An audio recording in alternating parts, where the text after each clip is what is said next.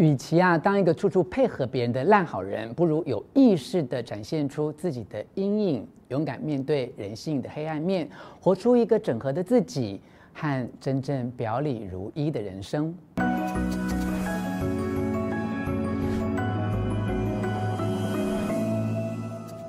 我是吴若权，欢迎来到幸福书房。邀请还没有订阅的书友按下订阅的按钮或小铃铛，免费订阅我的频道。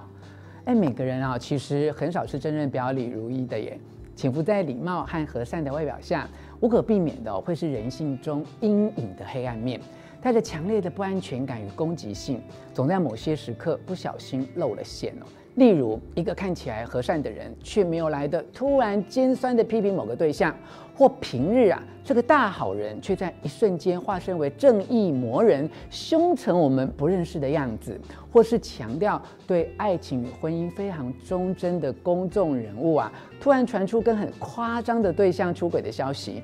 面对这些现象，你不用太惊讶，甚至你自己也会有类似的问题，无意间露出自己掩藏已久的黑暗面。别说是别人看了大感惊讶，连自己也觉得哦不可思议呢。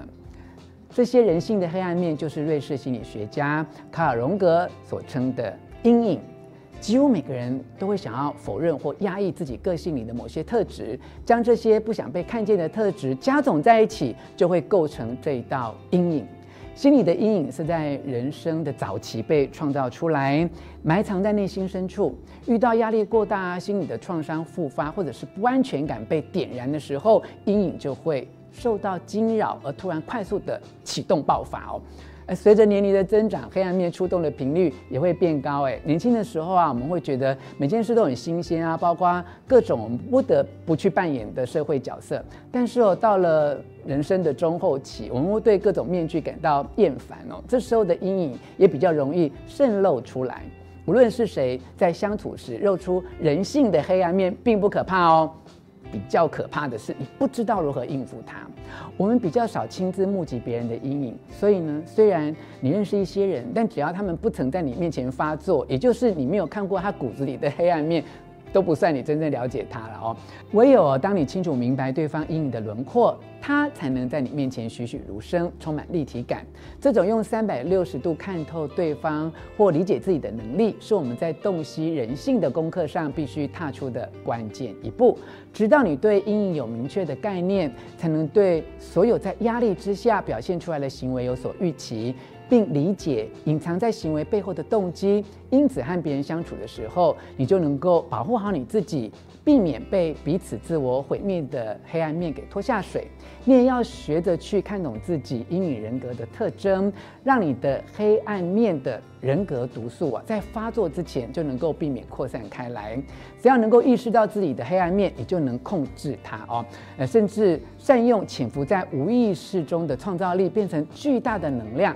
只要学习把黑暗面融入到你的人格中，就能活出一个更完整的人，并且散发出一种真诚而诱人的吸引力。当然，在生命的旅程中，我们有机会认识到某些跟自己相处很好的人。当然啊，他们一定是展现出某一些特征，才能够让旁人对他们产生这样的印象哦。这包括他们懂得自嘲，他们愿意承认自己个性上的缺点与犯过的差错。他们有时候像捣蛋鬼一般的锋利，有时又很天真的流露赤子之心，随时散发出一种自由奔放、身随心转的魅力。这种人哦，就是真正的表里如一。他们幸运地保留下本我生命与活力，而不像那些相对另外一种极端哦，那些碰一下就会爆炸、那么自尊心脆弱的像蛋壳哦，跟自自跟自己相处很不好的人，而且好像总有什么事情是不可告人的。因为大多数的成年人都已经在社会化的过程里失去了天生自然的特质，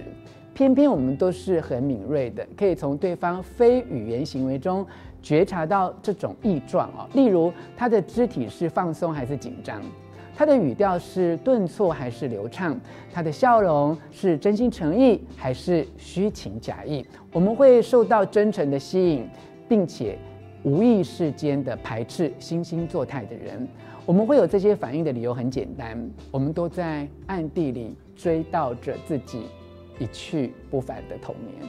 小时候的我们是那么率真，一点小事就能感动半天，那时候的心是敞开的。长大后因为压抑啊，而失去了童年的天真，整体的能量也遭到削弱。如果你也想要让自己恢复天真，永远留住你的赤子之心，即使已经长大了，依然能够把自己的内在小孩与实际已经成长的大人结合在一起，把黑暗与光明整合在一起，把无意识与有意识的心灵连接在一起，就要学习如何处理内心深处的阴影。以下四个必须的步骤。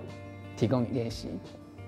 一、看见阴影，这是整个过程里最困难的一步。阴影原本就是我们长期否认并且一直压抑的东西，所以你一定要先确定一件事情：如果你不把自己的黑暗面挖出来，那你永远就不会是一个完整的人，你永远都缺了一半。所以面对这个过程，你一定要很勇敢，踏出第一步。最好的办法就是去观察并抓取所谓的间接讯息。例如哦，某一种角度的发言会让你特别敏感，这是不是有可能正反映出你内在的阴影，召唤你内心深处的不安全感，并开始蠢蠢欲动呢？我们常常因为在别人身上看到我们压抑于自己内心的特征，因此情绪的反应特别会大哦。如果你是一个非常自律的人，看到别人成天无所事事，会让你很不顺眼，会不会你内心其实很向往自由自在？阴影哦，会以各种方式与你对话。其实你口口声声所强调的梦想，就是内心阴影最直接也最清晰的倒影哦。如果你越是长大，就活得越来越不像原本的自己，你就该重新发现自己，找回失去的自己。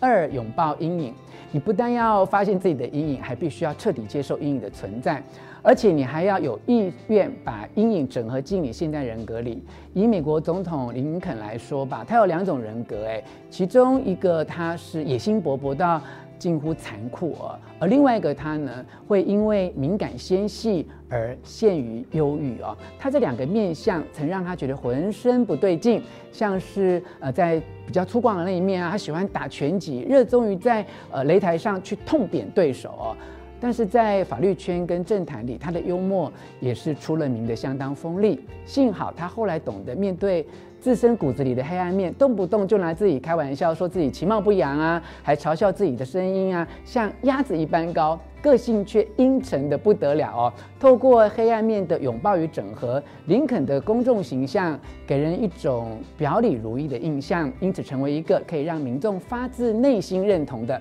政治人物。三、探索阴影，阴影之中哦，呃，蕴藏着强大的力量。以呃，通常这些很有创意的名人啊，他们都很懂得善用这方面能量。像爱因斯坦，他的一支相对论，据说啊，就是根据梦中的景象而发想的。包括苹果创办人贾伯斯，哎，都说他最有用的创意都来自于直觉，特别是他让思想纷飞的瞬间哦。哎，我们每个人都有直觉、自由联想的能力，真的应该要养成习惯，去善用这种思考模式啊、哦。呃，利用某些不刻意规划的时间，随性的胡思乱想，认真对待在比较无意识状态下出现的灵感。你可以去探索内心最黑暗的冲动，想办法在你的创作中表达出来，例如写在日记里，把它化为文字。只要你能够成功将自身的黑暗面外部化，惊人的。创作能量就会在你身上展开来哦。四、显露阴影，大部分的时候我们都会暗自觉得社会规范多到遵守不完，简直让人满身大汗哦。就算有自信与雄心，我们也会提醒自己，在外头啊，不要太过于展露锋芒，不要太过于嚣张。我们会慢慢习惯当好人，然后习惯去当一个胆小、没有自信、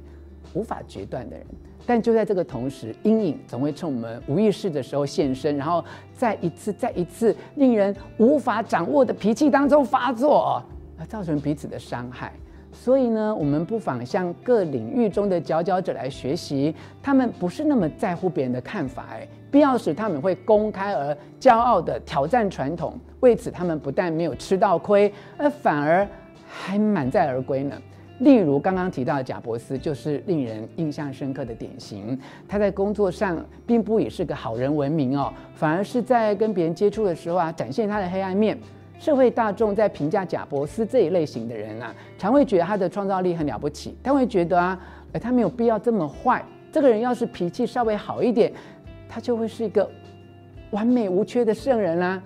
但事实上，名为阴影的黑暗面，对贾伯斯这种人的才干与创意而言，是神圣不可分割的一部分。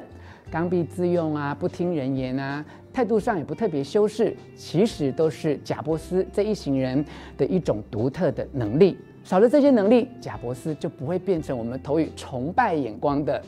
贾伯斯了。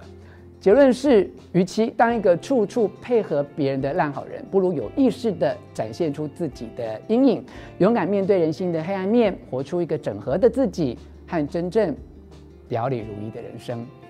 以上跟你分享的是由李兹文化出版《人性十八法则》这本书，我特别为你所整理摘要的重点。这本书内容扎实丰富，值得好好阅读哦。希望你喜欢我为你录制的影片，也欢迎你留下意见或提出问题和我分享。看完我所为你录制的这支影片之后，你是否对于人性的黑暗面有更中立客观的看法哦，欢迎你留言跟大家一起讨论哦。最后，我还要再次邀请你按下喜欢的符号以及铃铛订阅，并且分享出去。幸福书房，我们下次见。